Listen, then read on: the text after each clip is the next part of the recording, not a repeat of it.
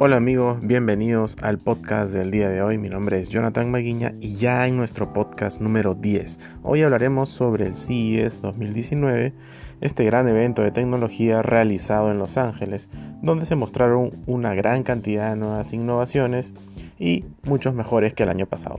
Cada vez sobrepasando más los límites que se tienen y sorprendiendo al mundo tecnológico. Los invitamos a que se suscriban a nuestros podcasts. Estamos en Google Podcasts, en Pocket Cast, en Stitcher, en Spotify, en Overcast y distintas plataformas de streaming. Vamos a comenzar.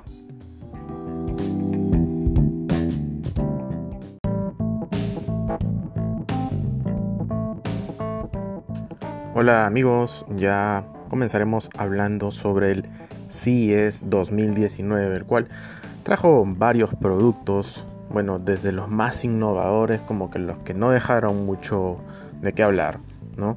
Comenzaremos la primera parte hablando un poco sobre los teléfonos flexibles, donde hubieron varios tipos de productos. ¿no? El primero fue el de LG, este televisor enrollable OLED TVR, el cual, bueno, este ya salió a la venta, que es una caja especial en la que se enrolla desde abajo, ¿no?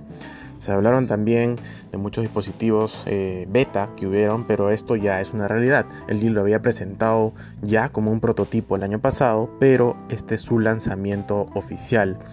También Samsung intentó hacer algo parecido con esta tecnología, pero ya aplicando el tema de micro LED. Este es un prototipo llamado de Windows, que son como formas modulares de pantallas, en el cual el usuario puede modificarla para tener la mejor vista que requiere el televisor y según ello adaptarlo a su gusto, ¿no? Bueno, según Samsung esta línea la estarán sacando aproximadamente el 2019 y bueno, nos parece que es una idea o una nueva forma de que el usuario pueda ver la televisión o ver estas pantallas modulares, ¿no? Que se pueden ir adaptando como pequeños cuadrados, ¿no? Es una nueva innovación y bueno, esperemos ver más de ello en este año, ¿no? También otro tema que, que vamos a ver en el tema de la flexibilidad, ¿no? De la flexibilidad tecnológica, ¿no? Que ahora con las pantallas flexibles, ¿no? Y bueno, lo que más llamó la atención fue la presentación oficial de Royol con su FlexPay, este primer teléfono plegable del mundo, se podría decir. Y bueno, es un poco caro, en realidad es el más caro que inclusive que un iPhone que cuesta aproximadamente 1.300 dólares, cualquier versión del iPhone se podría decir.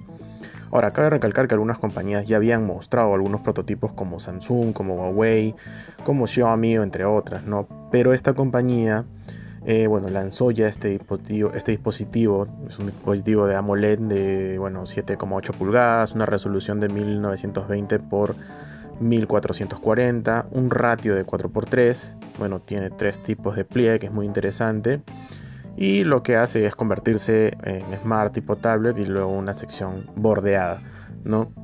Eh, es un modelo que varía entre dos, uno entre 128 y otro entre 256 GB de almacenamiento, una cámara de 16 y 20 megapíxeles respectivamente, su batería de 3800 mAh, nada mal, USB tipo C, entre otras opciones, ¿no?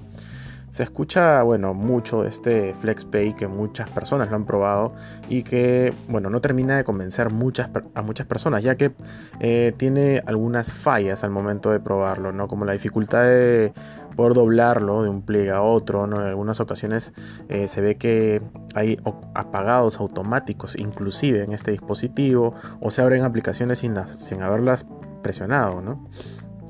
Asimismo también se ven algún tipo de parpadeos que no tiene ningún sentido. Pero bueno, esto es como que entre comillas la primera pantalla flexible, entonces se pueden obtener eh, bastantes fallas en este comienzo, ¿no?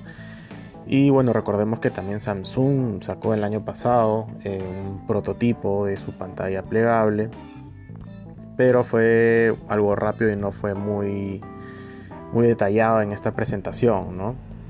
También está, hablando, seguimos hablando del tema de la flexibilidad, esta empresa eh, presentó un teclado transparente enrollable, ¿no? el cual te permite sincronizarlo con cualquier tipo de dispositivo, eh, en el cual, bueno, es prácticamente un teclado donde tú puedes escribir hacia tu propio teléfono smart, ¿no? Es bien delgado, es un poco difícil de escribir, Pero bueno, sin duda alguna es una muy buena innovación por parte de esta empresa Royol.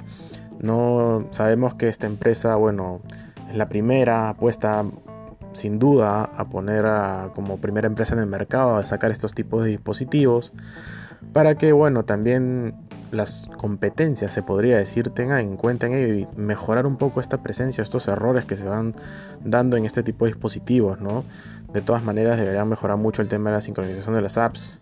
Ahora que Samsung viene trabajando en conjunto con Google sería mejor, eh, sería bueno que mejoren un poco el tema del estilo, ¿no? Tener una mayor autonomía y una facilidad de uso, ¿no? Que es lo que hemos visto en este rollo que ha fallado bastante, ¿no? Ahora, bueno, pasando a otro tema, eh, uno de los protagonistas que también se escuchó bastante fue el tema del 5G, ¿no? Eh, Samsung presentó un módulo completo de 5G o bueno, estas ciudades inteligentes donde va a estar todo conectado, ¿no? El tema de 5G, el Internet de las Cosas, el IA, todo un, mundo conectado para sus dispositivos, ¿no?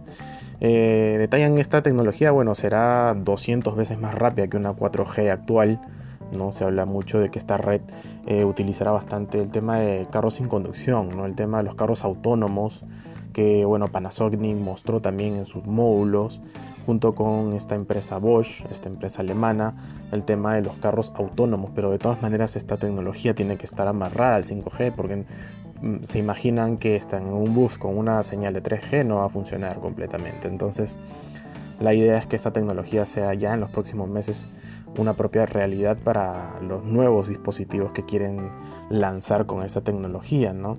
Eh, bueno, ATT comentó que bueno, trabajaría con la empresa Toyota y esta empresa KDDI sobre nuevos proyectos en conjunto, ¿no? Pero ya este 2018, eh, bueno, la empresa de telefonía coreana KT lanzó ya el uso de ello, utilizando robots con IA inclusive, y lo mismo por parte de ATT, ¿no? ubicando su servicio en algunas ciudades, ¿no? en determinadas ciudades donde está ya lanzando el 5G y bueno, los están probando, ¿no? Ahora, sería muy impresionante si es que lo vemos esto en los próximos meses, que es lo que han dicho. Y bueno, se imaginan poder descargar todas las temporadas de su serie favorita en, minutos o tal vez el uso del Internet de las cosas, ¿no? Con más dispositivos conectados a una velocidad que no imaginamos, ¿no? Sería muy impresionante tenerlo eso y que cada vez se vaya avanzando más en el tema de las conexiones, ¿no? Ahora, bueno, Verizon también mencionó, un, bueno, un poco que le, eh, liberará esta, esta nueva opción en los primeros meses del 2019, se podría decir. Y bueno, habló un poco también sobre el Samsung S10 y el Note 10 que se vienen, que serían los primeros dispositivos en tener esta tecnología 5G. Eh, bueno, además de ello también eh, Google de todas maneras tenía que estar presente. Bueno, el año pasado estuvo un poco, sí, un poco presente, pero años anteriores no se le vio mucho, que digamos pero dijo presente con este hogar inteligente, ¿no? Eh, bueno, en esta feria tenían bastante el tema publicitario Google, pero bueno, mostró el Google Assistant en 360 grados, era como un tour, ¿no? Parecido a Disneylandia. Era un parque de diversiones muy interactivo donde podías tomar un pequeño paseo familiar, se le podría decir así, donde veías la interacción ¿no? en, los carritos con el Google Assistant como un tipo de vida real, ¿no? El uso que las familias le pueden dar a la tecnología con estos asistentes, ¿no? Además de ello, bueno, mucha, mucho punche, mucha fuerza sobre este asistente, de verdad, utilizando paneles publicitarios grandes eh, con el Hey Google, ¿no?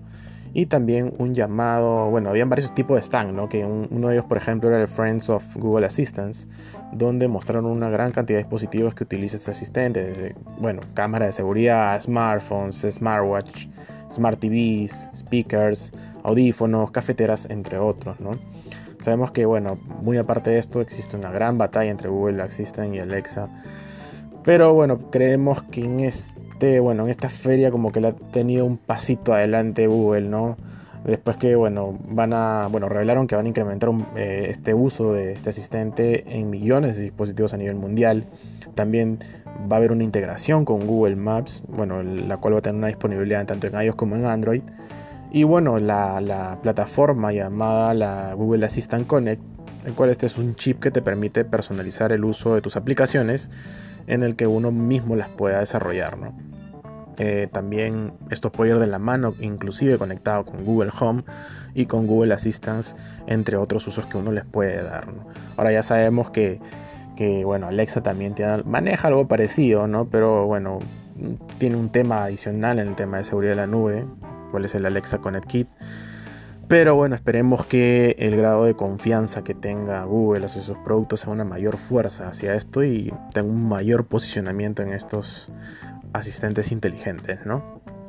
Además de ello hemos visto el tema de la salud, que fue bueno, una fuerza muy importante que se mostró en este CES 2019. Eh, trajo varios gadgets a su vez, eh, bueno, en el tema de la prevención como en el tema de la medición. Uno de ellos fue el IQ, bueno, un dispositivo que mide qué tan bien o qué tan mal estás de la vista, en un costo de 60 dólares aproximadamente. es un dispositivo que se conecta al, smartphone y realiza una prueba en cada ojo. ¿no? Cada, cada prueba son cuatro pruebas por ojo. Y bueno, según ello va evaluando eh, si es que necesitas utilizar lentes o no. ¿no? Asimismo, también hubieron otros stands para las personas que, por ejemplo, están bastante al, tema de su peso. Existían unos cinturones inteligentes que medían, bueno, cuánto vas bajando, cuánto vas subiendo cada día de peso en una, en una pequeña pantalla, ¿no? Para ello tienen una batería que dura aproximadamente 50 días, o sea, más o menos un poco más que un mes, ¿no? También, bueno, aparte de esto, va conectado de todas maneras con una app que mide cuánto has caminado, cuántos pasos has dado, cuánto tiempo has estado parado, cuánto tiempo has estado sentado. Este, bueno, esto es de la marca Welt y tiene un costo aproximado de 200 dólares, así que es un web gadget que pueden ya comprarlo de una vez, ¿no?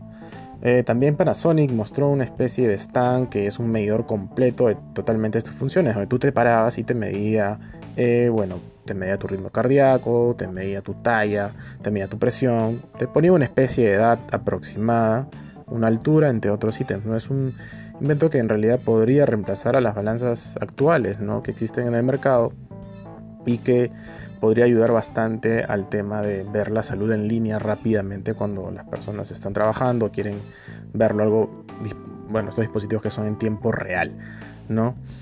Estos son como que los tres ítems más posicionados, muy aparte del tema del 8K que se ha mostrado bastante, el 6K, entre otros dispositivos. También hemos visto algunos dispositivos que nos ha llamado un poco la atención, que bueno, es el bueno, esta cerveza que ganó el premio de la innovación, cerveza con cápsulas, es una cerveza se podría decir como una cafetera, pero es una cerveza que te hace tu propia cerveza con cápsulas, ¿no? Esta ganó el premio de la innovación, es la LG Homebrew y bueno, en realidad pones la cápsula y te genera tu cerveza en todos los procesos y, te la da como si fuese una propia cerveza. Es un, es un gadget muy interesante, tiene un costo aproximadamente de 2.000 dólares si no me equivoco.